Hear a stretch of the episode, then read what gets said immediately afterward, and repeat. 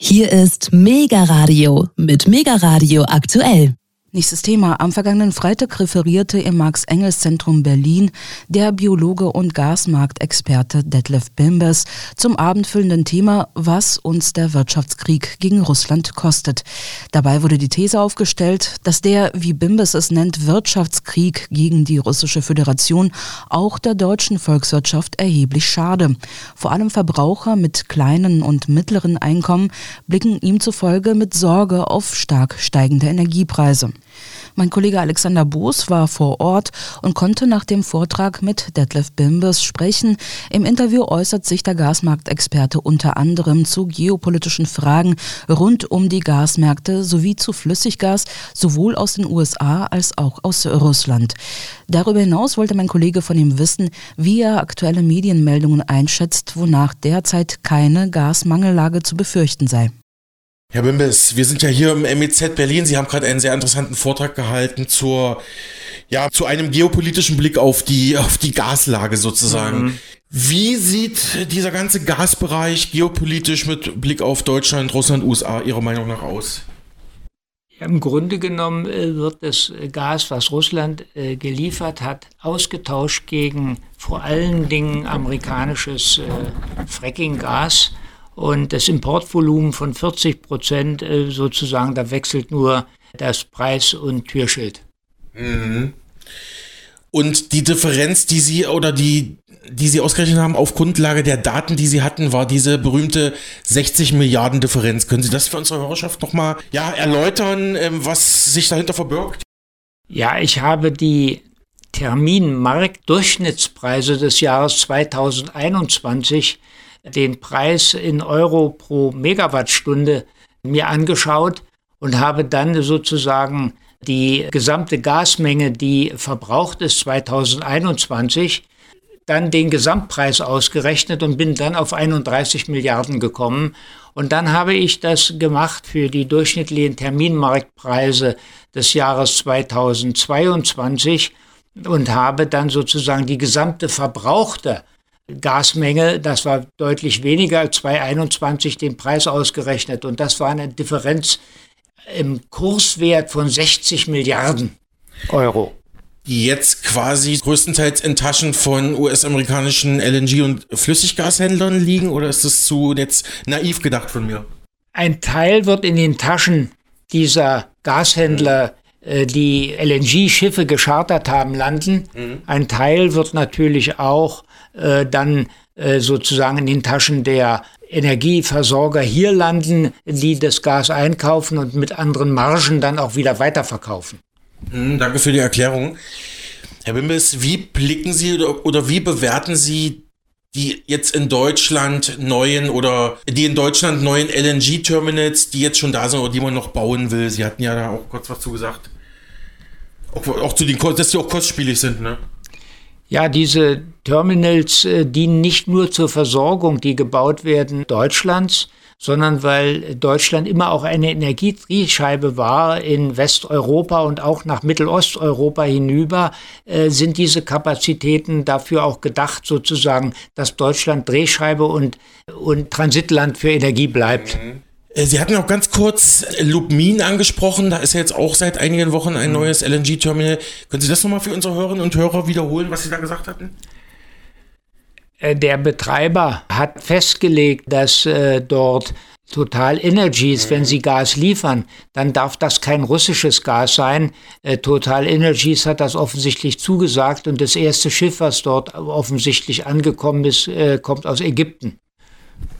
Genau, also wo man jetzt wieder ein bisschen ketzerisch fragen könnte, woher hat Ägypten dieses diesen Rohstoff, aber genau, total äh, französisches äh, Energieunternehmen, das ja, muss man jetzt. Einer der ganz großen internationalen Öl- und Gaskonzerne und auch als Händler unterwegs. Genau. Ähm, nächste Frage. Welche Bedeutung kommt Ihrer Meinung nach immer noch den, ich sag mal, nach Nord Stream nachrangigen Pipelines wie Talkstream oder auch, ich weiß gar nicht, ob die Jamal Pipeline noch in der Form in Betrieb ist, ist auch nicht mehr in Betrieb. Also sind vernachlässigbar, solange sich jetzt geopolitisch in Eurasien nichts ändert wahrscheinlich. Oder wie sehen Sie es? Also eine Bedeutung haben im Augenblick äh, vor allen Dingen die Turkstream-Pipeline äh, zur Beförderung russischen Erdgases und auch South Stream. Ja. Und es gibt auch noch Restmengen, die offensichtlich durch die Ukraine geleitet werden.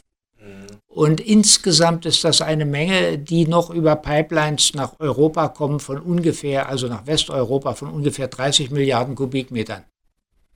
Ja, und die sind auch um ein günstiges Preisniveau aufrechtzuerhalten und eine Grundversorgung zu sichern, ganz wichtig für die Versorgung. Mhm.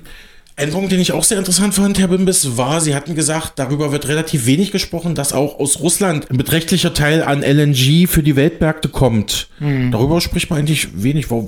Ja, was hat es damit auf sich? Die Europäische Union hat ja gegen Erdgas keine Sanktionen erlassen. Mhm. Und äh, von daher, die Staaten sind selbst ausgestiegen aus dem Bezug von russischem Erdgas. Aber weil der Druck so groß ist und so viel Gas noch gebraucht wird, kooperiert hier mit dem börsennotierten Unternehmen Novatec in Russland, der große französische Energie- und Ölkonzern Total Energies. Und die kooperieren äh, in Sibirien und schaffen das Gas dann um Norwegen herum in die Zielhäfen äh, der Europäischen Union. Ja, total Glück, dass auch keine Sanktionen gegen russisches Gas verhängt wurde. Mhm.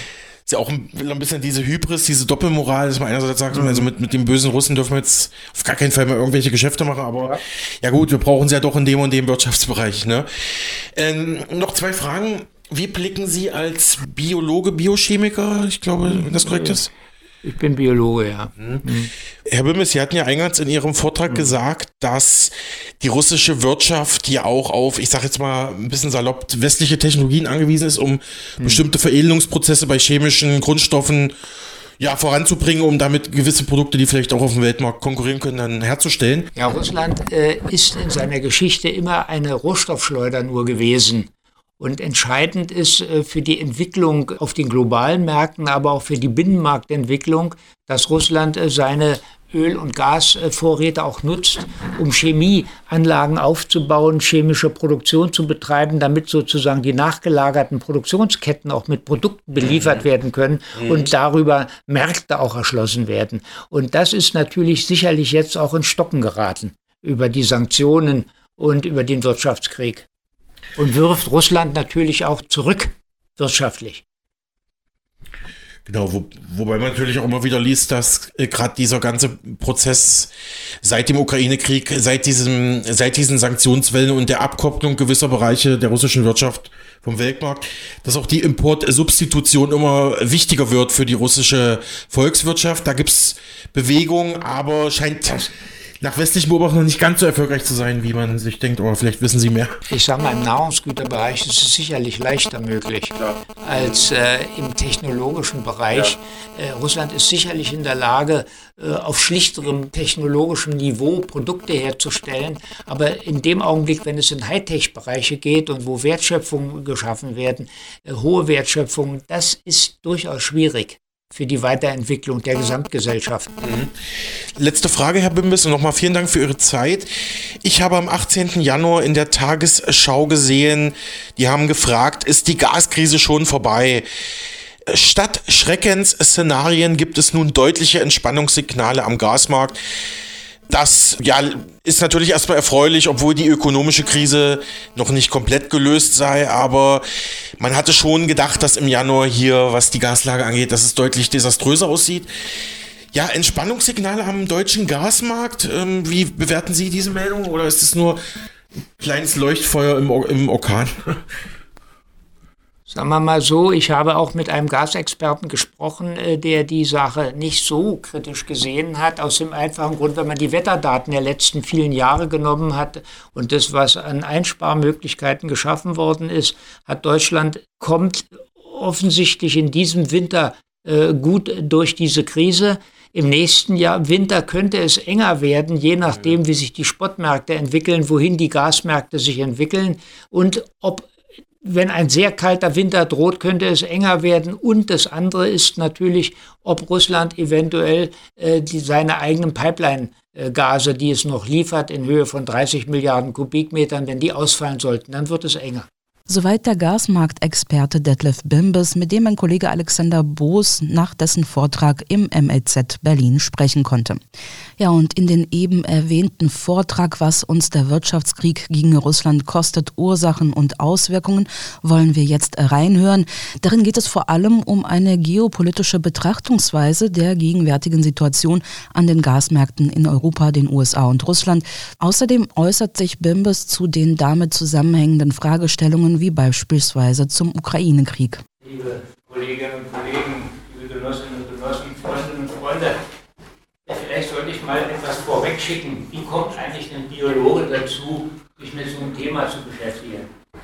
Und äh, das hängt damit zusammen, dass ich von der Ausbildung her eine Schlagseite in Richtung Chemie hatte und dann beruflich in der Umweltverwaltung des Landes Hessen zuständig war für die Müllentsorgung und zwar nicht für Papier und Pappe, sondern für die Chemieabfälle, wo wirklich die Musik spielt, also im Bereich der Chemieindustrie, der Ölindustrie, der Automobilindustrie. Und äh, an mir sind sozusagen Millionen Tonnen Abfall mein ganzes Berufsleben entlang gelaufen, mit allen Gefahrengraden, die man sich so vorstellen kann. Und da hat mich natürlich immer auch interessiert, was man vorne sozusagen in die Industriegesellschaft reinstopft und was hinten rauskommt. Und ich war dann für die Entsorgung zuständig. Und äh, das hat mich immer beschäftigt und mich haben natürlich dann auch immer mein ganzes Leben Geschichte interessiert, Wirtschaftsgeschichte und auch Politik. Und so hat sich diese Verknüpfung einfach ergeben. Und damit habe ich dann auch angefangen, äh, als äh, der Jugoslawienkrieg losging, habe ich mich dann wieder in der Friedensbewegung mehr engagiert und die Themen, die auf meiner Homepage so ein bisschen bescheiden ausgebreitet haben, mal ein bisschen nachschauen. Das mal vielleicht vorweg gespannt äh, zu mir. Und äh, hatten Sie noch eine Frage? Ja, ich habe eine Frage. Der Kollege nimmt das irgendwie auf. So, für Mega Radio äh, ist, ein, ist ein Informationsradiosender. Äh, kann man vielleicht ansagen, einfach, so, wenn sorry. also man weiß, was irgendwie los ist. Ja. Also, das Mega Radio? Mega Radio, ja. Das ist ja mega. also ist alles ganz schlicht. Ich werde so ungefähr 40 Minuten was zu sagen haben. Ungefähr in der Nähe. Da muss man aber und, nicht einverstanden sein, das können Sie nicht einfach so machen. Ja. Ich habe es mit Herrn Werner besprochen.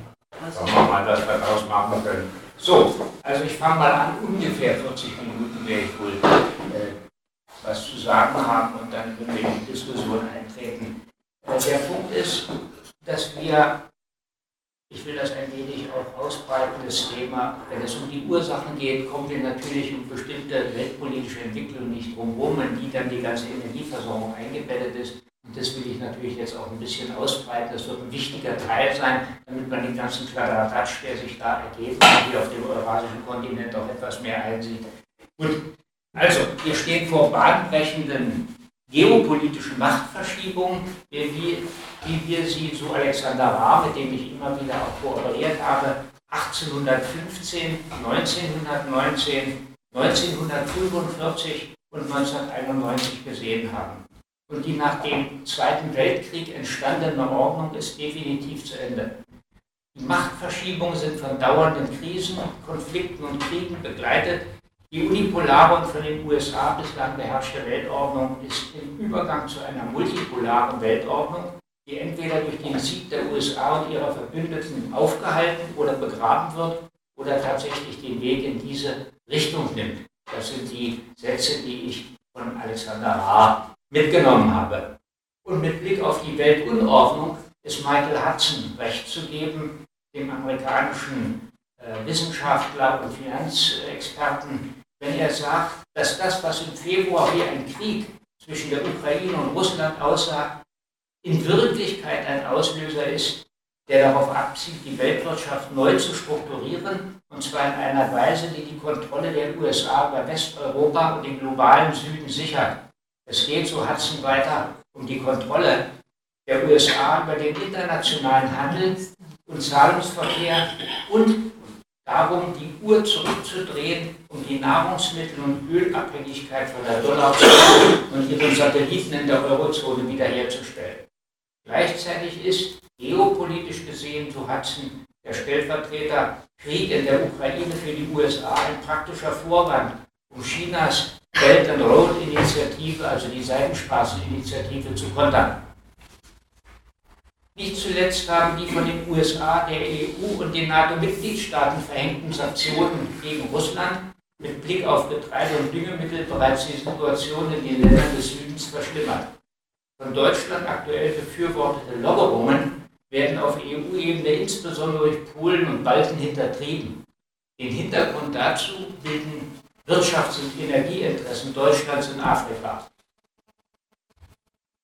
Vor diesem Hintergrund, den ich eben kurz skizziert habe, sind die Entwicklungen auf dem europäischen bzw. dem gesamten eurasischen Kontinent einzuordnen. Ungeachtet des Zusammenbruchs der Sowjetunion und der Staaten des Warschauer Pakts wurden die abgeschlossenen Gasverträge und die Gaslieferungen nach Westeuropa noch eingehalten. Und doch sie gerieten immer mehr in den Strudel sich langsam zum Schlechteren hin verändernder Verhältnisse. Nach dem Ende des Warschauer Pakt-Staatensystems wurde im Interesse imperialer Herrschaftssicherung der USA, aber auch letztlich im Interesse der EU eine gesamteuropäische Friedens- und Sicherheitsordnung unter Einschluss Russlands verhindert. Die Grundlagen dafür wurden bereits ab 1991 in den Hinterzimmern der US-Administration äh, gelegt mit der Wolfowitz-Doktrin, mit dem euch wahrscheinlich bekannten Begriff No Rivals Planning, also es soll kein Rivale mehr in der Größe der Sowjetunion oder des Aufstiegs von China im Weltmaßstab gebildet werden. Und so landet die Charta von Paris für ein gemeinsames Haus Europa auf dem Müllhaufen der Geschichte und die NATO wurde auf global Out-of-Area-Einsätze ausgerichtet zur Sicherung äh, des äh, weltweiten Zugangs zu strategischen Ressourcen äh, wie Erdöl. Mit der Aufnahme ostmitteleuropäischer Staaten in die EU und deren Beitritt in die NATO im Jahre 2000, 1999 Polens und 2004 wurden die Sicherheitsinteressen Russlands mehr und mehr missachtet. Zugleich gelang es den USA gemeinsam mit den zunehmend nationalistisch, transatlantisch und antirussisch ausgerichteten neuen Machteliten in Mittelosteuropa einen regelrechten Sperrgürtel gegen Sperrriegel hoch, gegen Russland von der Ostsee bis zum Schwarzen Meer aufzubauen. Damit wurden zugleich Spaltungsprozesse in der Europäischen Union eingeleitet, insbesondere nach dem Machtantritt Putins ab 1999 begannen sich nach und nach auf breiter Front und auf allen Ebenen die transatlantischen und antirussisch orientierten Kräfte in der EU zu formieren. Das war nicht nur auf Ebene von EU-Kommission und EU-Parlament zu beobachten, sondern in allen Mitgliedstaaten der EU. Besonders gut ließ sich das hierzulande sehen in der deutschen Politik anhand von Parteien, Medien, Thinktanks, Stiftungen, NGO und dem Mainstream der Geschichtswissenschaften, die sich mit Außenpolitik und osteuropäischer und russischer Geschichte befassen. Vielfach im Einklang mit russischen Immigranten, die bestens im Wissenschaftsbetrieb vernetzt und verankert sind. Und das alles hatte natürlich Rückwirkungen auf Russland. Die ausgestreckte Hand Putins nach Westen zur EU wurde zurückgewiesen. Seine Warnung auf der Münchner Sicherheitskonferenz 2007 vor einer von den USA dominierten unipolaren Welt und dem Vorrücken der NATO auf Russlands Staatsgrenzen wurden ignoriert und von den Massenmedien mit Hohn und Spott bedacht. Im Machtzentrum und Herrschaftsgefüge Russlands kam es dadurch zu politischen Veränderungen.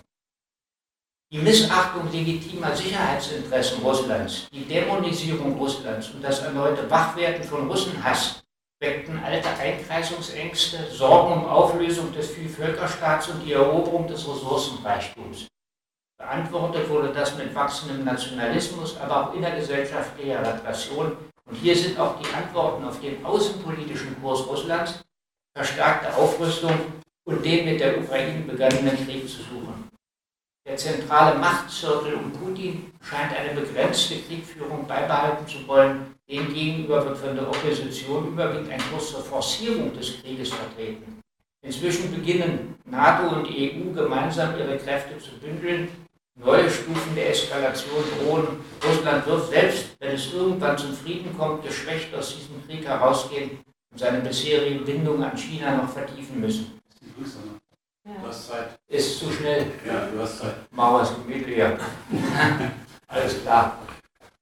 Gewinner werden jedenfalls bis auf weiteres äh, die USA sein.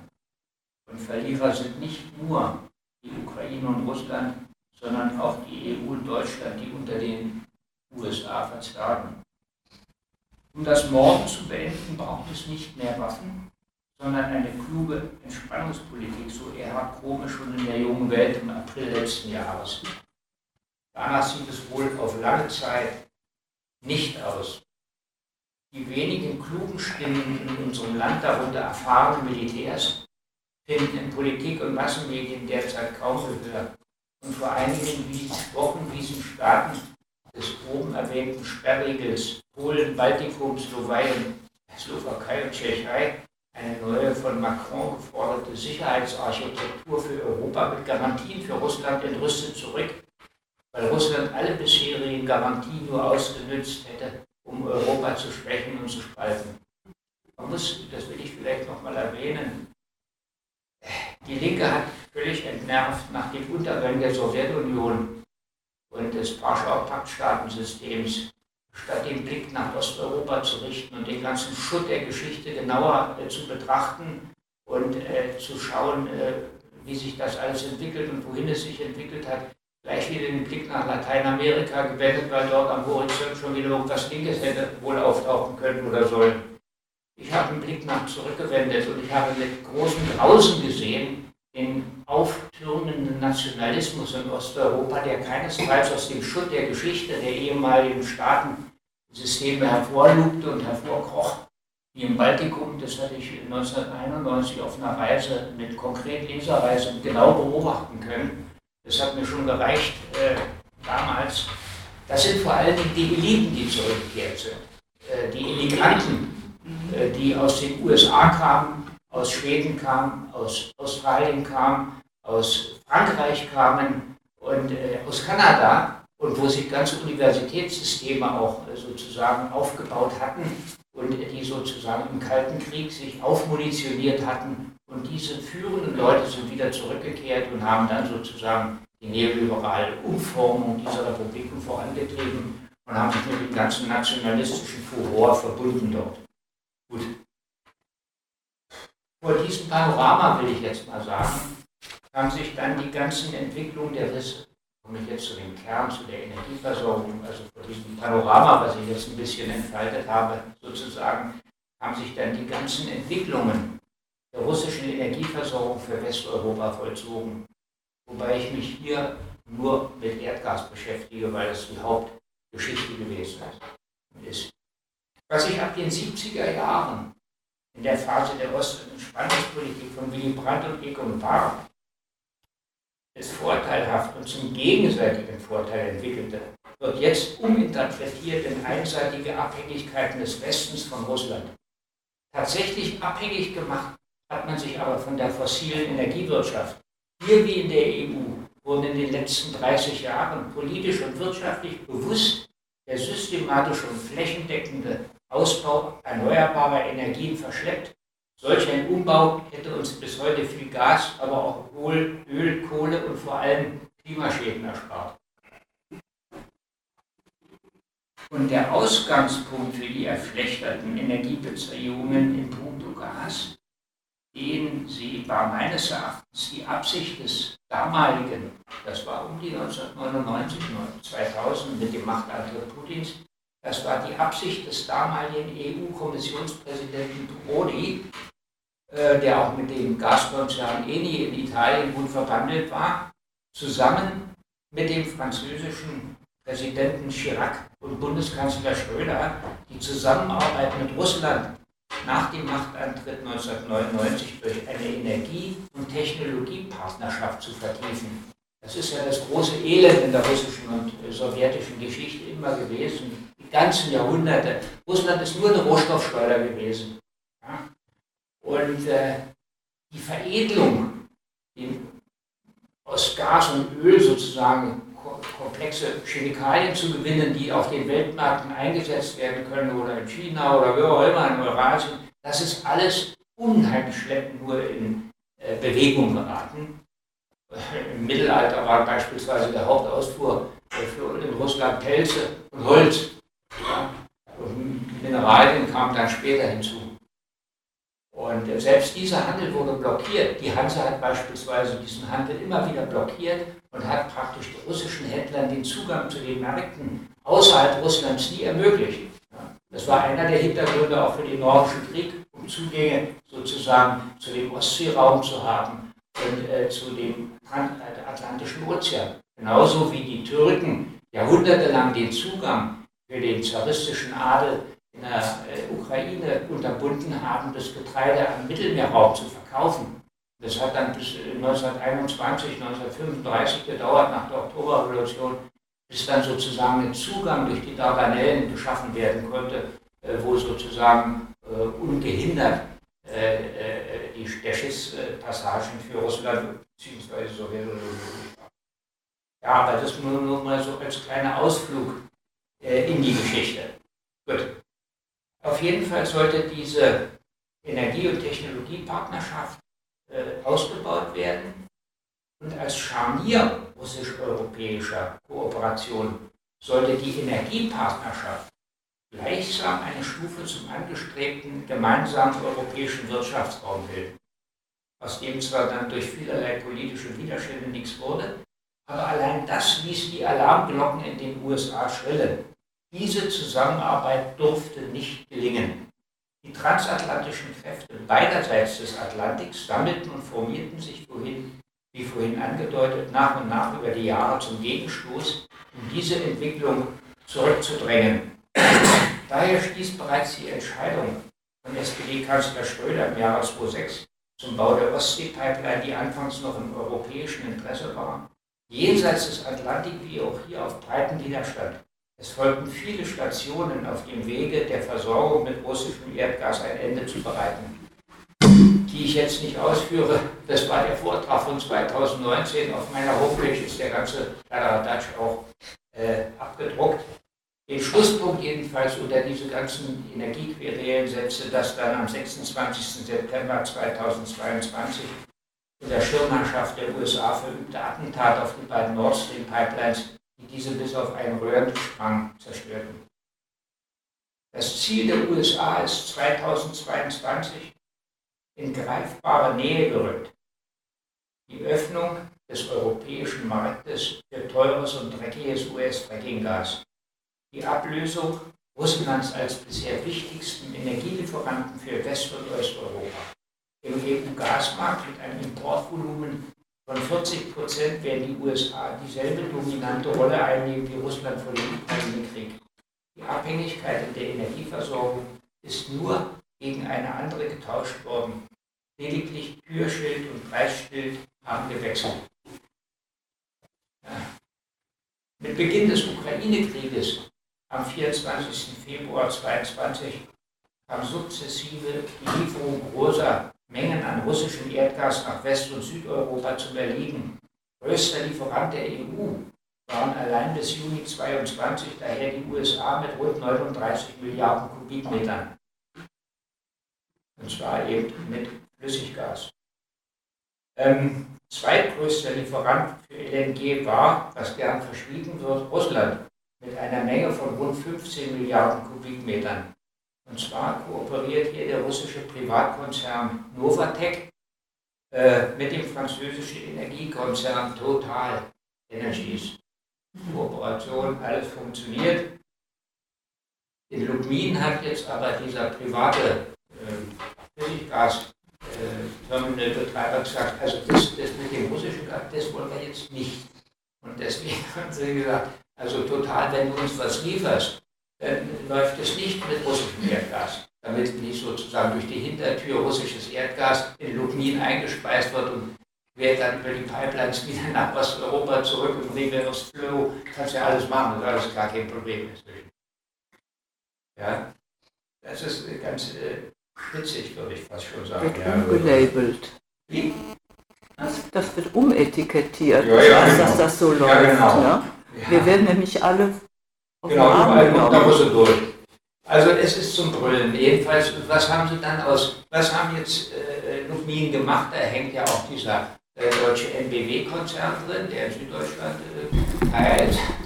Also, das ist ja das Spannende an diesen Entwicklungen. Wenn da mal was sich in Bewegung setzt, werden die Geier alle wild.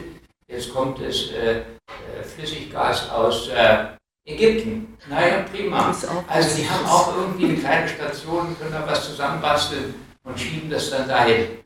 Also kriegen wir dann, das ist wirklich ein tolles Ding. Gut, also Deutschland kauft ja dann auch zu horrenden Kosten auf den Sportmärkten LNG ein. Allein im Auftrag der Bundesregierung wurden dafür bislang, soweit bekannt, fast 10 Milliarden ausgegeben. Und das sorgte nicht nur für Riesenprofite der Gashändler, sondern sorgte auch ganz im Stil einer neokolonialen Einkaufstour für Gasmangellagen in Ländern des globalen Südens und Südasiens. Und so wurden die eigenen Gasspeicher für das Winterhalbjahr aufgefüllt, flankiert durch die Gaspreisbremse mit einem Einsparziel von 20 Prozent. Es sind ungefähr 15 erreicht worden. Eine Gasmangellage dürfte hierzulande damit praktisch für das jetzige Winterhalbjahr abgewendet sein, zumal auch so viel Gas eingedruckt worden ist, dass die Speicher äh, gut gefüllt sind, gefüllter jedenfalls, als es 2021 auf 2022 in, in, in den ersten Monaten war. Und ob es, das ist, können wir nachher noch diskutieren, ob es im nächsten Winter zu Versorgungsengpässen kommt, ist bislang wohl nicht wahrscheinlich, aber gewisse Risiken bleiben.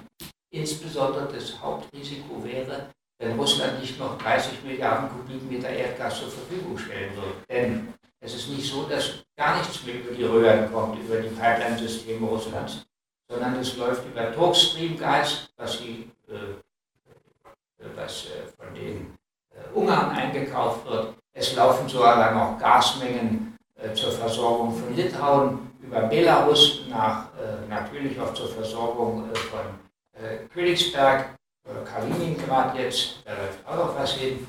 Und also es ist immer noch in gewissem Umfang läuft immer noch eine ganze Reihe Gas, auch nach Rumänien äh, über die Schwarzmeerpipeline South Stream.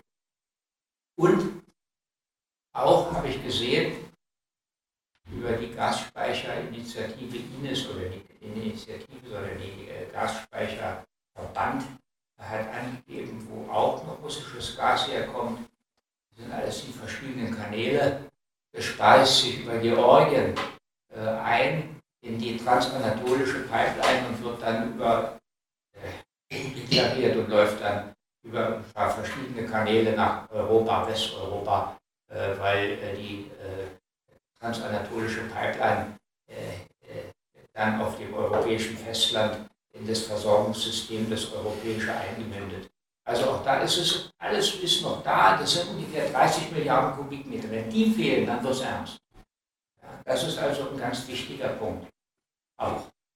So, wie dem auch sei, im letzten Jahr konnten jedenfalls die Gasscheuern, sage ich jetzt mal so ein bisschen, locker, ordentlich aufgefüllt werden. Dafür wurde Gazprom Germania verstaatlicht. Dann der in finanzielle Schieflage geratene für die Gasversorgung zentrale Energiekonzern Unipa das ist derjenige, der mit Russland die engste Verbindung immer gehalten hat, Gazprom und so weiter. Das ist, das ist der Vorläufer ist auch E.ON, die die großen Geschäfte damals äh, eingetütet haben mit der Sowjetunion noch und Russland. Insgesamt hat jedenfalls diese Verstaatlichung, die in Windeseile ging, das würde von links sicherlich nie erlaubt werden, hat das fast 65 Milliarden Euro gekostet. Und das sind alles Rechnungen, deren Zeche die arbeitende Bevölkerung natürlich bis weit auch in die Mittelschichten dann hineinzahlen wird müssen. Weitere Kosten stehen natürlich an. Es ist ja nicht dabei geblieben. Denn Deutschland hat unter Preisgabe von Umweltverträglichkeitsprüfungen mit dem Aufbau großer Importstrukturen für Flüssiggas äh, begonnen. Und die Terminals, Terminals bewegen sich in einer Größenordnung von um die 70 Milliarden Kubikmeter pro Jahr und sollen bis Ende 2043 betrieben werden. Und sie dienen nicht nur zur eigenen Versorgung, sondern auch dafür, dass Deutschland weiter Drehscheibe im europäischen Gashandel und Transit bleiben kann. Bis Anfang 2024 sollen sogenannte sechs schwimmende Flüssiggasterminals in Betrieb gehen, mit einer Gesamtkapazität von 30 Milliarden Kubikmetern pro Jahr Allein die fünf im Auftrag der Bundesregierung betriebenen schwimmenden kosten um die 10 Milliarden Euro und dürften letztlich größtenteils vom Steuerzahler zu bezahlen. Dazu zählen natürlich nicht nur die, die Hafenstrukturen, sondern auch die anbildende Leitung und der ganze Krempel. Ja, nach dem ganzen Vorlauf vielleicht noch ein wenig sozusagen zu dem Kernpunkt, der natürlich die Bevölkerung und uns am meisten berührt und betrifft, zu den Folgen und Kosten, zu den Kosten und Folgen des Wirtschaftskrieges gegen Russland. Russlands Einnahmen aus dem Verkauf fossiler Energieträger in Westeuropa, aber auch anderswo, sollen auf Null gebracht werden. Und schätzungsweise belaufen sich bislang die Kosten des Wirtschaftskrieges allein für Deutschland auf 440 Milliarden Euro und im, äh, im, im europäischen Raum ungefähr auf eine Billion Euro. Und hinzu kommt natürlich nicht nur diese Kosten, sondern auch ein Inflationsschub. Allein vom September 2021 bis September 2022 haben sich die hier verkauften Konsumgüter um 10% verhöht. Hauptsächlich Erdgas hat natürlich die Inflationswelle angetrieben, bedingt durch die Ablösung des billigen russischen Pipeline-Gases durch extrem teures Flüssiggas. Und Preise, die vor allem durch große Gashändler und Börsen in die Höhe getrieben wurden, einen Eindruck über die Preisentwicklung im Erdgasgroßhandel äh, verschafft. Zum Beispiel dieses kleine Schaubild, was ich hier mal unten musst du drücken. Unten. Zack. Das habe ich mal, ich habe vom Bund Deutscher Energie- und Wasserwirtschaft, habe ich einfach mal die Energie, äh, äh die, die Termin, äh, habe ich mal die ganzen äh, finanziellen Entwicklungen auch bekommen und unter anderem alles im Internet verfügbar. Und da waren die Durchschnittspreise für den Terminhandel drauf. Und äh, 2021 und 2022 und anhand des wird dann immer Megawatt pro Stunde ausgedrückt und pro Tag. Und weil ich so ein alter Stoffstromfritze bin und es war Terawattstunden und Megawatt und Kilowattstunde, ist auch die richtigen Vergleiche eigentlich, aber ich bin es gewöhnt, in Stoffmassen zu denken. Ich brauche das immer in Kubikmetern und Milliarden Kubikmetern, das bin ich griffiger.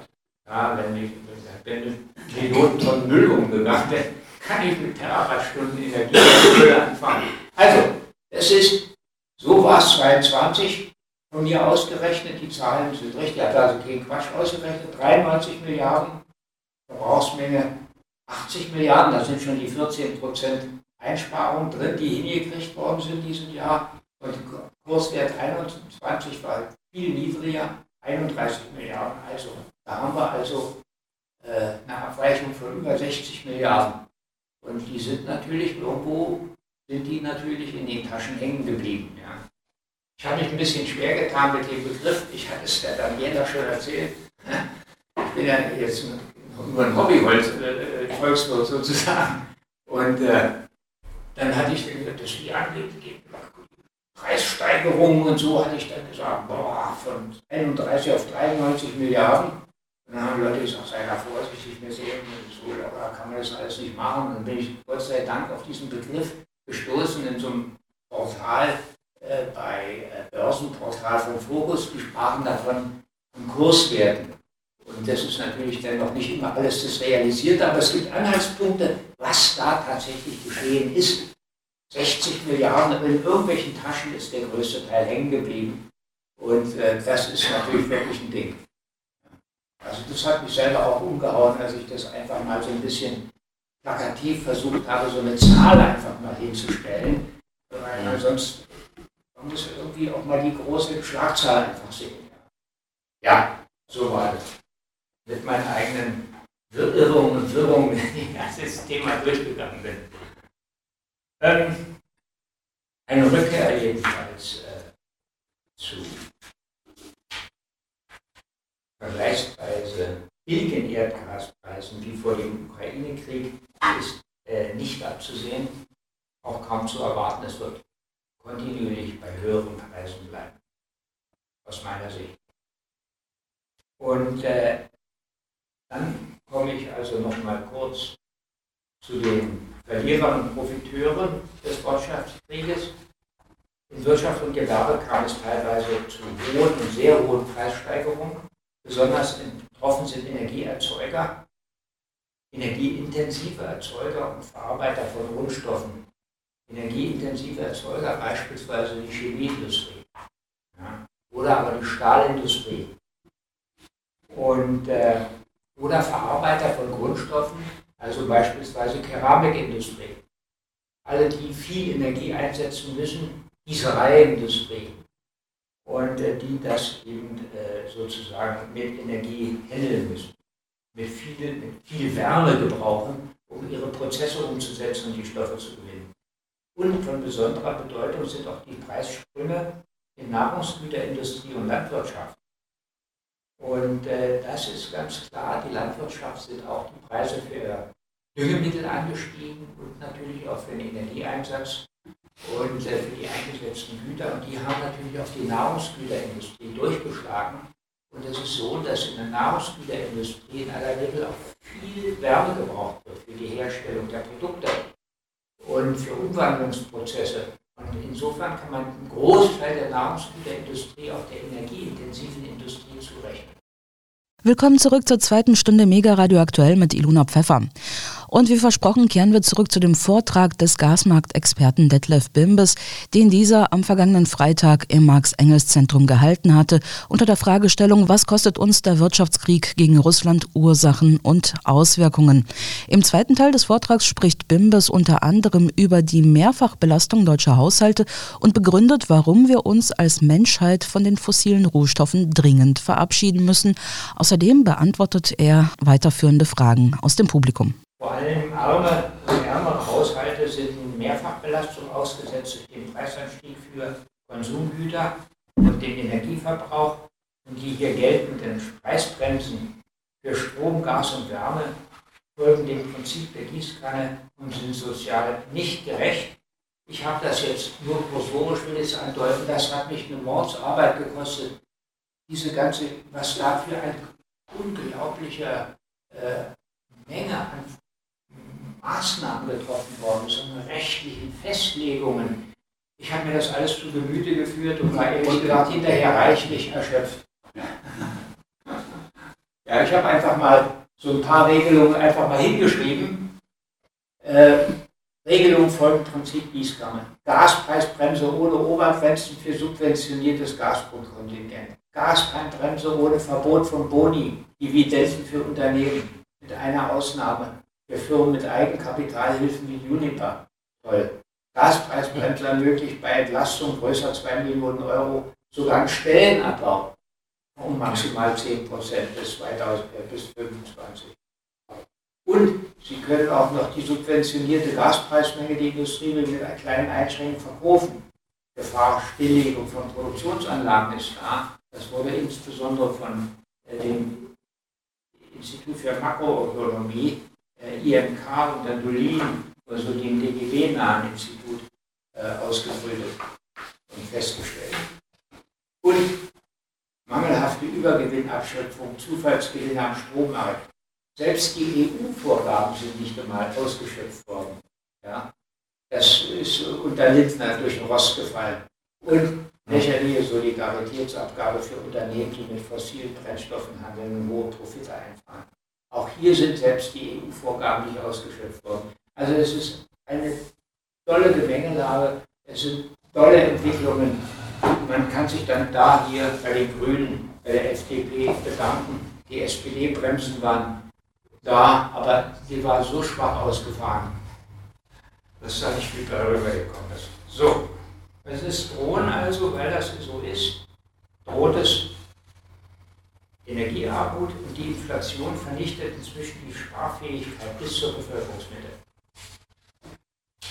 Und das ärmste Viertel, Fünftel der Haushalte braucht spezielle und zielgenaue Stützungsprogramme, allen realen Gefahren zum Trotz aber nun für den Wirtschaftsstandort Deutschland ersten Absetzbewegungen von Firmen mit hohem Energieverbrauch ins billigere Ausland, sei es außerhalb Deutschlands, äh, sei es außerhalb der EU und äh, sei es zu den USA hin, haben große Unternehmen aber auch prächtig profitiert.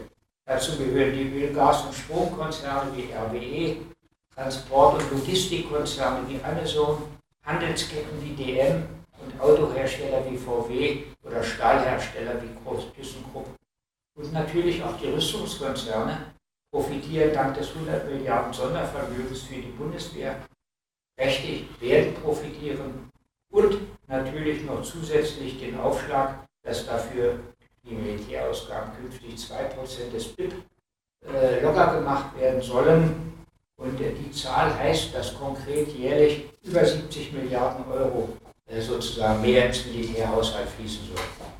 Diese 2% habe ich schön gefunden, dass man mal eine Zahl hat, dass es 70 Milliarden sind. Da kann man mehr mit anfangen, als wenn es immer nur 2% heißt. Ja, und damit komme ich jetzt eigentlich dann auch schon zum Schluss. Über den ganzen Kladderadatsch ist natürlich das Klima auf der Strecke geblieben. Und trotz äh, deutlich sinkendem Energieverbrauch stagnierte der Gesamtausstoß an Treibhausgasen. Und das ist das Ergebnis von zusätzlich mindestens 35 Millionen Tonnen CO2, die durch die Verfeuerung von mehr Kohle, Öl und importiertem dreckigen Flüssiggas aus den USA entstanden sind. Es ist nämlich so gewesen, die Industrie hat umgeschaltet. Die haben, viele große Industriebetriebe können sowohl äh, mit äh, Gas heizen, ihre Prozesse befeuern, Kraftwerke betreiben, aber sie können auch umswitchen auf Öl. Das ist bloß eine Frage des Brennerumschaltens. Und deswegen können die dann auch mit Erdöl arbeiten. Ja? Und ein Teil hat auch immer noch Kohlekraftwerke. Äh, Kohle einsetzt. Man Land. Ich habe es da nicht gelebt. Ja. Äh, das ist nämlich so. Äh, und die Zerstörung der Nord Stream Pipelines sorgt im Ostseeraum durch das Entweichen von Methan zusätzlich für ca. 7,3 Millionen Tonnen CO2.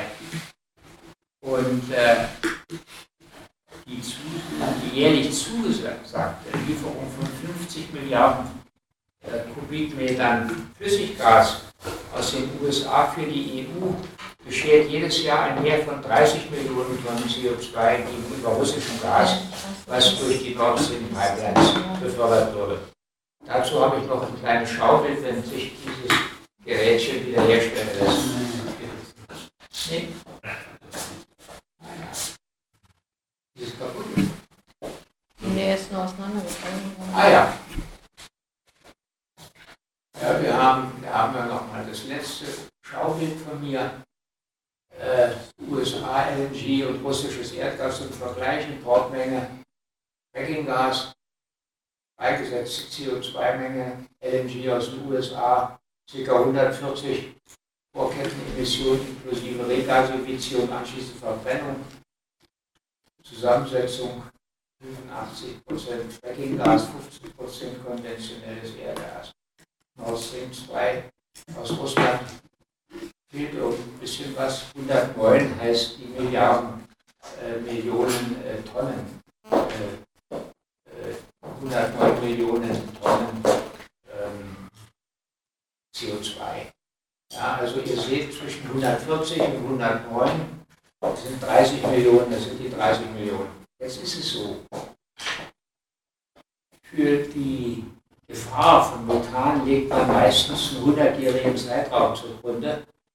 Und äh, so hat sich die internationale äh, Klimagemeinde, Wissenschaftsgemeinde verständigt.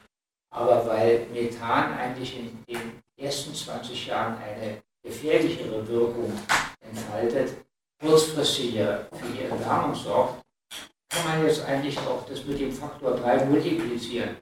Dann hättest du 90 Millionen Tonnen CO2. Ja.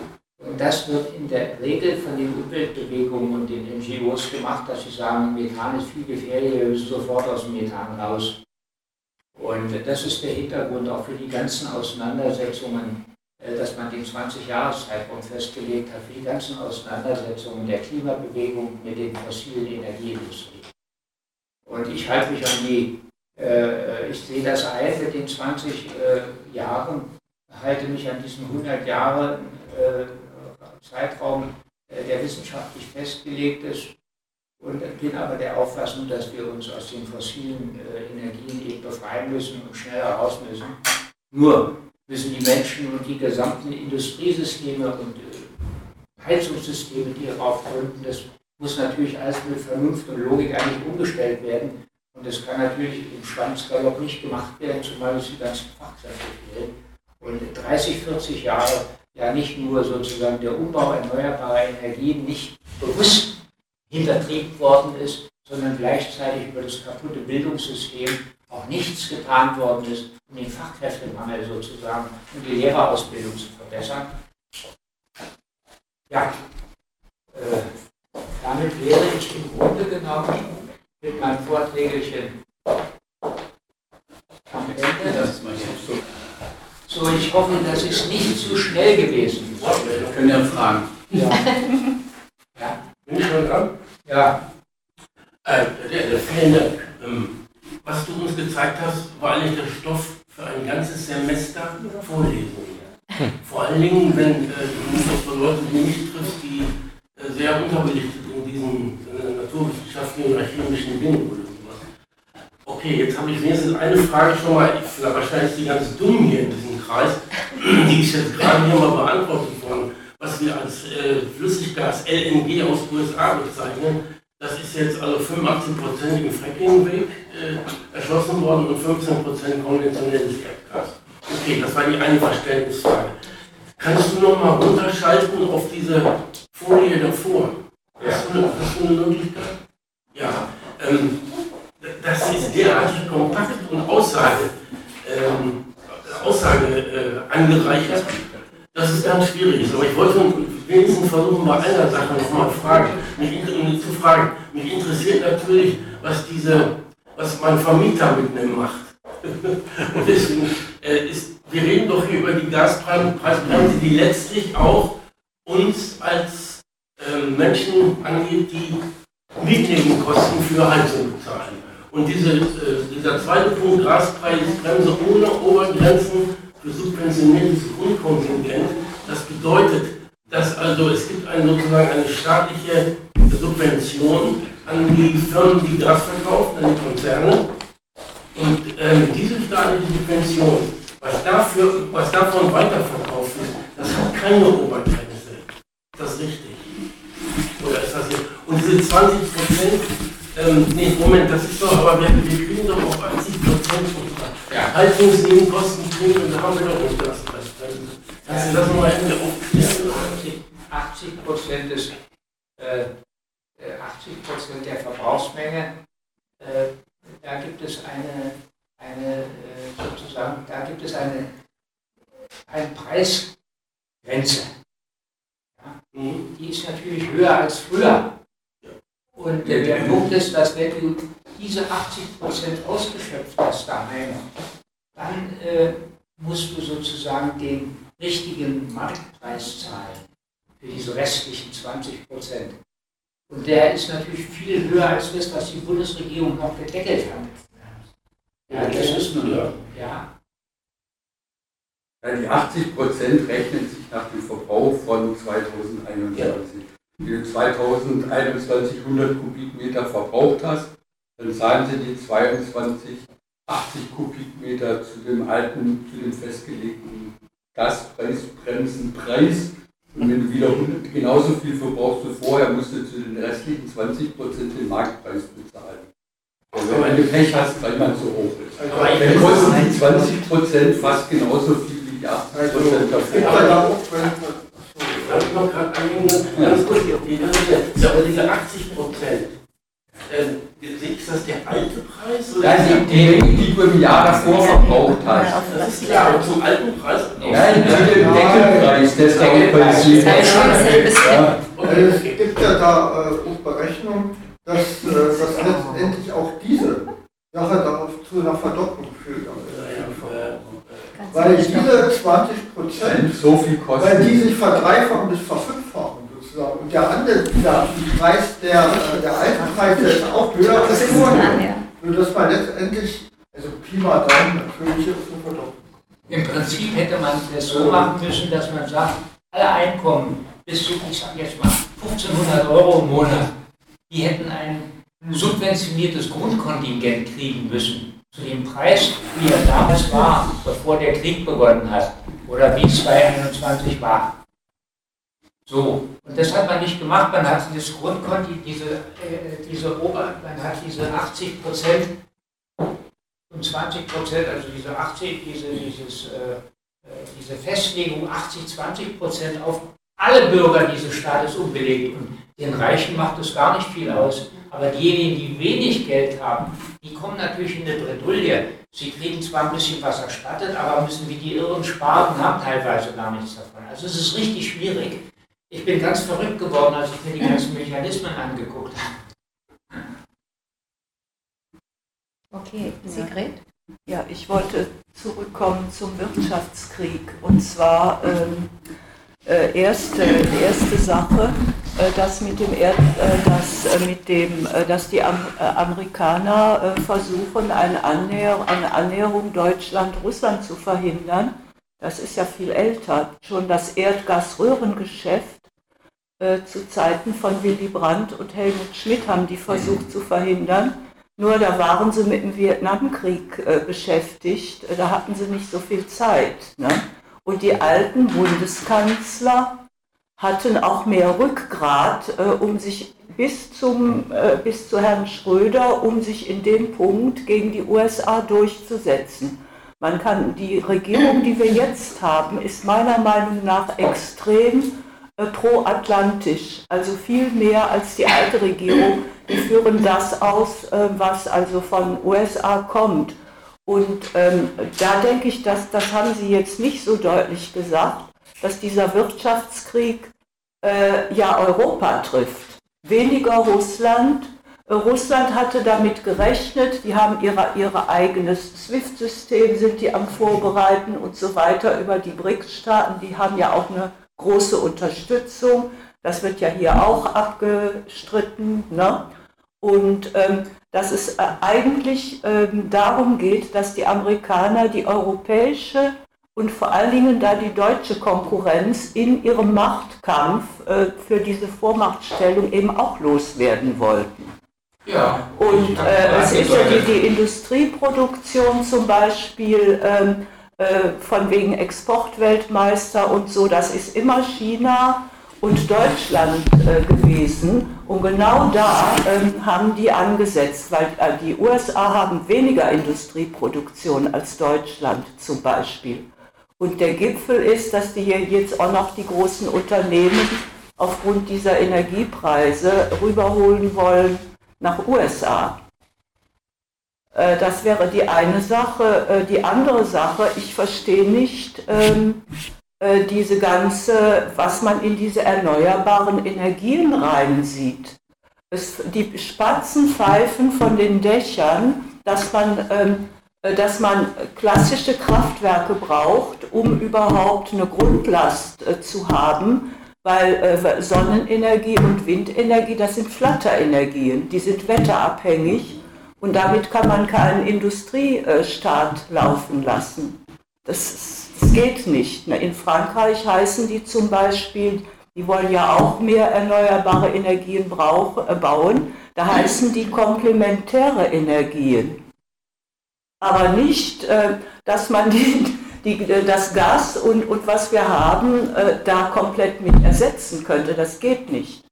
Und ähm, ich höre schon mal öfter Hans-Werner Sinn, der ist ja nun mal Ökonom, wenn auch bürgerlich, aber der hat gesagt, die größte Katastrophe wäre, dass man die klassischen Energien abgeschaltet hat, bevor man überhaupt was anderes hat.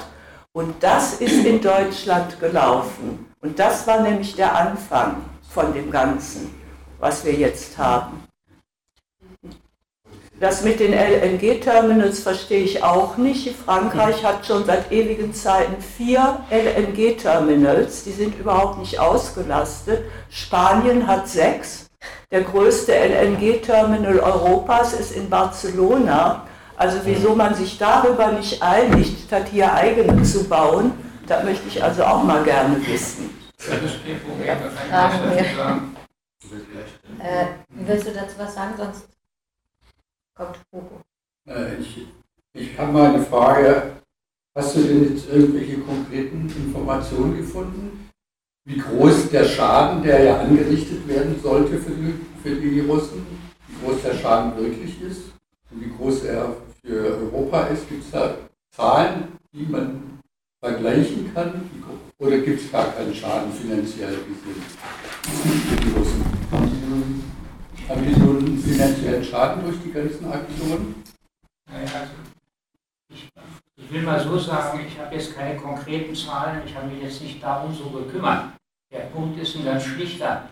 Russland ist natürlich immer eine alte Rohstoffschleuder seiner Geschichte gewesen. Was natürlich für Russland blöd ist, für die innere Entwicklung Russlands muss eine Binnenwirtschaft entwickelt werden. Dazu muss ich natürlich auch ganz bestimmte Chemieprodukte haben, ganz bestimmte Vorprodukte haben. Und äh, die, die, Entfaltung die Entfaltung sozusagen der inneren äh, Produktion in Russland äh, weg von Rohstoffen hin zu der Veredelung von Produkten und äh, die Produktvielfalt zu erhöhen, das ist in Russland außerordentlich schlecht entwickelt worden. Äh, in der Sowjetunion war es ein bisschen da, nach dem Ende ist es unter äh, Jelzin schon gar nicht und unter Putin nur mühselig vorangekommen. Es fängt jetzt erst in der Chemieindustrie seit einigen Jahren an, dass man die großen Massen an Öl und Gas anfängt, in Produkte umzusetzen, um sozusagen wettbewerbsfähig auf den internationalen Märkten zu werden.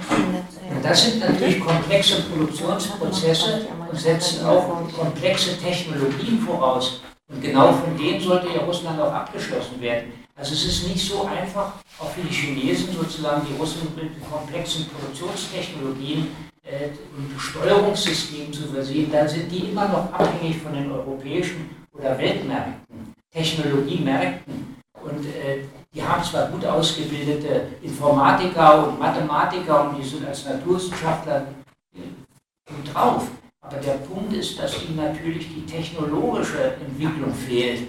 Und das macht es schwierig jetzt nach dem Krieg, sozusagen, die sind nur Hightech eigentlich im Rüstungsbereich. Ja, ansonsten ist es ziemlich schlapprig, sage ich jetzt mal. Mhm. Aber also Moment, über Moment, finanzielle Moment. Zahlen hast du keine gefunden. Wie? Finanzielle Zahlen hast du keine gefunden. Ich habe mich ehrlich gesagt nicht drum gekümmert. Ich kann das aber so alles kein Problem, das nachzugucken. Aber wer soll das denn berechnen? Ja, deshalb frage ich ja nach. Ich habe viele Zahlen gelesen, aber ich weiß nicht, ob die stimmen. das ist das Problem. Ich will ja hier nicht alle vortragen. Aber die Zahlen nicht aus Russland, glaube ich. Ich habe äh, ja, zwei Fragen eigentlich. Das eine ist, du hast diese, diese Zahl jetzt hier reingeworfen mit den 60 Milliarden, die da irgendwo, äh, äh wie jetzt, also ich sag mal hier, also die, die Gesellschaft insgesamt zulässig ausgibt. Aber trotzdem würde ich ja die Frage gerne nochmal an die zurück, zurückgeben. Wo sind die denn jetzt hin? Also mal einfach, einfach gesagt, was ist davon ins Ausland gegangen? Weil da hast du gesagt, na, wenn das USA äh, Fracking ist, geht ja ein Teil zumindest an der USA. Was bleibt dabei bei den verschiedenen Konzernen, die da irgendwie im, im äh, Energiesektor sind, äh, äh übrig? Und was ist sozusagen, bleibt an Kleinkram, sage ich jetzt mal, bei, bei Großhändlern jetzt hier in Berlin, die Gas verkaufen oder irgendwas hängen. Also so, äh, letztes Mal, das sind die drei Posten, die mir so einfallen. Wahrscheinlich fehlen ja noch welche. Also das wäre die eine Sache sozusagen so. Also damit man auch irgendwie das, das, das Wissen soll ja irgendwie politisch werden. Dann müssen wir irgendwie auch sagen können, aha, so äh, äh, äh, muss man auch irgendwie ein Adressaten haben, an den man sich richtet. Also wer, wer macht jetzt damit äh, äh un unmäßig, wo bleiben die Profite? Und der zweite geht so ein bisschen noch als in der Ergänzung zu der Frage Wirtschaftskrieg. Ähm, kannst du was sagen, was jetzt die Wirtschaft angeht? Inwiefern verteuert sich die Energie jetzt innerhalb der EU oder innerhalb Deutschlands im Verhältnis zu USA oder äh, äh, meinetwegen Japan oder äh, Indien oder weiß ich nicht genau, was man da als Vergleichsgröße an, an, annimmt. Aber sozusagen diese Frage, klar, wir haben profitiert als Standort, also die Industrie hat profitiert am Standort durch das billige Glas relativ von Russland, kann man das schon beziffern, wie stark sich das jetzt verschoben hat. Das ist nicht so ganz einfach. In den USA haben wir sehr billige Produktionsgrundlagen, weil die Energie dort sehr billig ist. Und von daher beabsichtigen große Chemiekonzerne, haben durchaus vor, und überlegen, ob sie Produktionsstandorte hier aufgeben und in die USA gehen. Und das bedeutet natürlich, wenn uns sozusagen die Großindustrie flöten geht und wir hier bloß noch einen Mittelstand haben, dann können wir einpacken. Das ist ganz schwierig, ja, weil die Produktion, die Großindustrie versorgt natürlich in erheblichem Umfang den Mittelstand, äh, die ganzen nachgelagerten Produktionsketten.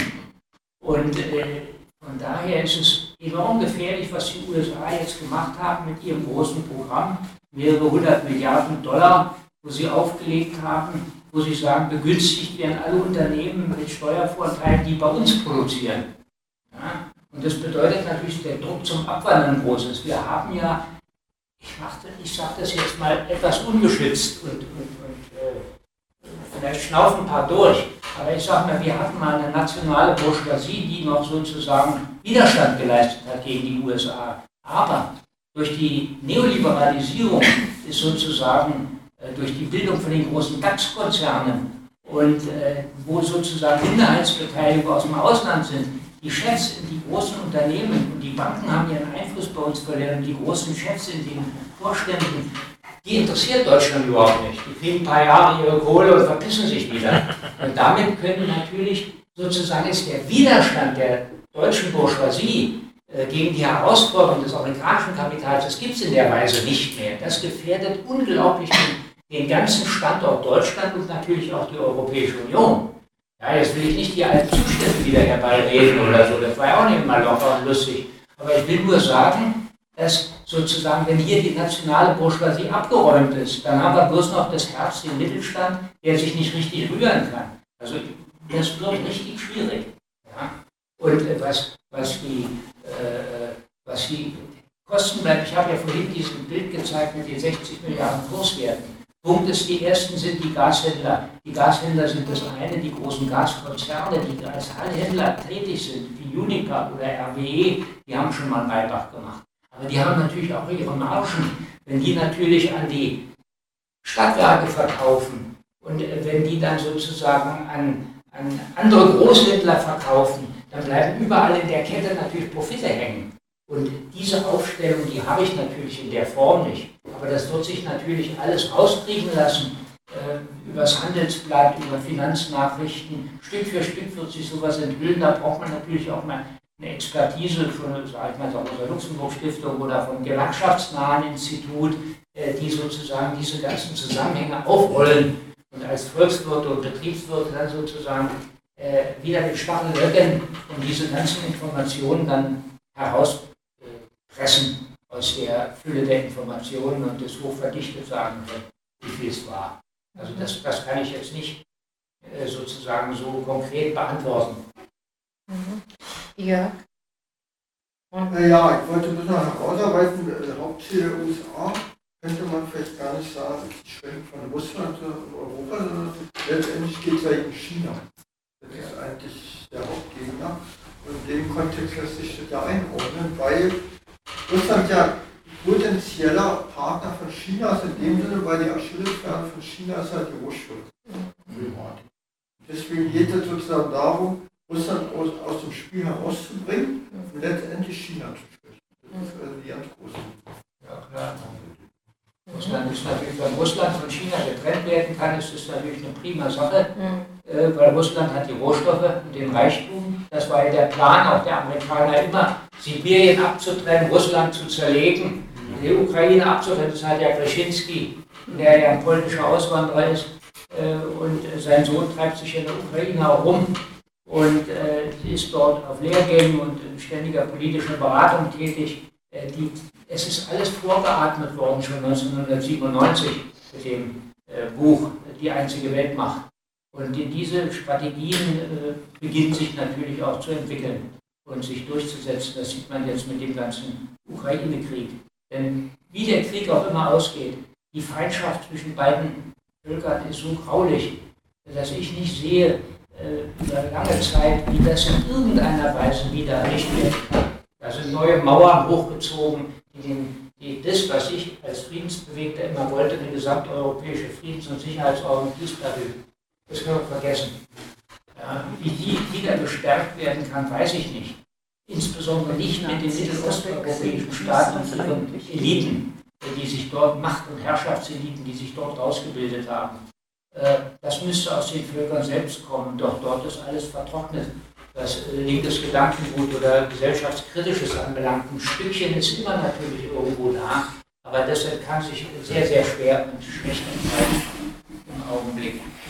Noch mal, vielleicht noch mal ein Wort zu den erneuerbaren Energien, weil ich natürlich ein Anhänger von erneuerbaren Energien bin. Der Punkt ist, äh, dass natürlich mit großer Umsicht dieser Umbau hätte gesteuert werden müssen. Und das, was an, an Photovoltaik, an Sonnenenergie genutzt werden kann, an Windenergie, man hat natürlich, um den Flatterkrempel abzufangen, äh, die Flatterenergien hat man natürlich die Möglichkeit, Speicherprozesse, intelligente Steuerungssysteme einzusetzen. Das wäre nicht das Problem. Außerdem kann man auf hoher See sozusagen auch kontinuierlich äh, Energie, Windstrom äh, äh, herstellen und dann sozusagen äh, an Land äh, bringen und für die Produktionsprozesse nutzen. Außerdem kommen wir natürlich nicht mit Deutschland alleine hin, sondern wir müssen natürlich auch mit dem Sonnengürtel in der EU kooperieren, mit Spanien, mit Italien, mit Griechenland. Da hätten wir natürlich große Möglichkeiten, die Sonnenenergie sozusagen umzusetzen mit der dauerhaften Beleuchtung, die wir da unten haben. Und das könnte man natürlich auch mit Nordafrika klasse machen, aber es ist alles kaputt. Und äh, von daher. Die brauchen die ihre Energie selber. Die sind ja nicht wieder dazu da, um die für uns dann zu ja, die haben Dann wäre ja Ja gut, ich meine, sagen wir mal so, es ist ja nicht so, es ist so viel Energie auf der Erde zur Verfügung, dass das natürlich machbar ist. Und wir müssen ja auch nicht, das sage ich auch mal klipp und klar, also es kann natürlich auch nicht sein, dass wir weiter 50 Millionen Autos produzieren. Es kann auch nicht sein, dass wir der größte Agrarexporteur mit der Erde sind, das kann es auch nicht bleiben. Sondern wir brauchen natürlich schon auch Strukturen, die an den Potenzialen, Naturpotenzialen und äh, den Ressourcenpotenzialen des eigenen Landes ansetzen. Und wir haben ja im Grunde genommen unseren Wohlstand auch erreicht, indem wir andere Länder ausgepresst haben bis aufs Blut. Und das kann es natürlich auf die Dauer auch nicht sein. Ja, und von daher muss das natürlich auch ein Stück anders werden, zu einem Maß geführt werden, die ein vernünftiges Miteinander der Völker ermöglicht. Und da bin ich natürlich immer auch dafür, dass der Ressourcenverzehr eingeschränkt wird und äh, dass er natürlich sich in einer anderen Bewegung äh, äußert. Also ich kann mir zum Beispiel vorstellen, dass wir mit der Hälfte der Autos auskommen, mit einem sehr guten Nahverkehrssystem. Das ist alles machbar. Und das bedeutet natürlich auch, dass dann sozusagen die verarbeitende Industrie, die produzierende Industrie, da die Schrumpfungsprozesse durchleben. Aber das muss man natürlich gestalten wollen, das will aber keiner gestalten. Das ist eine politische Sache. Und der Einzige, der da mal einen richtigen Aufschlag gemacht hat, war Hermann Scheer. Der ist zu früh gestorben. Und äh, damit ist vieles versifft, kaputt gegangen wieder. Und äh, er hatte beste Kontakte zu den Fraunhofer-Instituten, zu den Wissenschaftsinstitutionen. Da ist eine Menge kaputt gegangen äh, zu den erneuerbaren Energien. Also dort war es sozusagen vieles zurückgeschraubt worden, auch mit Beteiligung der Grünen. Das ist das Problem. Andreas, äh, meinst du, die Russen wollen Krieg? Kann man da stehen? Schon älter. Ja, äh, also ich habe eine Menge gelernt also von dem Vortrag und äh, der, mit der. Das war ja das Thema, das ist ja nicht das Umfassende, was passiert in der gegenwärtigen Welt, kann es auch nicht sein, sondern was uns der Wirtschaftskrieg gegen Russland kostet. Also was der Russland kostet, ähm, das ist jetzt eine andere Frage, die wir auch dann irgendwann behandeln müssen oder auch in anderen Referaten behandeln, aber das war ja das, was wir, äh, was Detlef sich als Thema gegeben hat und da sind ja eine ganze Menge an Zahlen und Hintergründen jetzt deutlich geworden. Also insofern ähm, kann man jetzt nicht verlangen, dass das sozusagen also auch noch alle anderen Zahlen, wie das in den USA läuft und so weiter, also ähm, präsentiert werden. Aber die Zahlen, die Detlef genannt hat, sind für mich schon eindrucksvoll.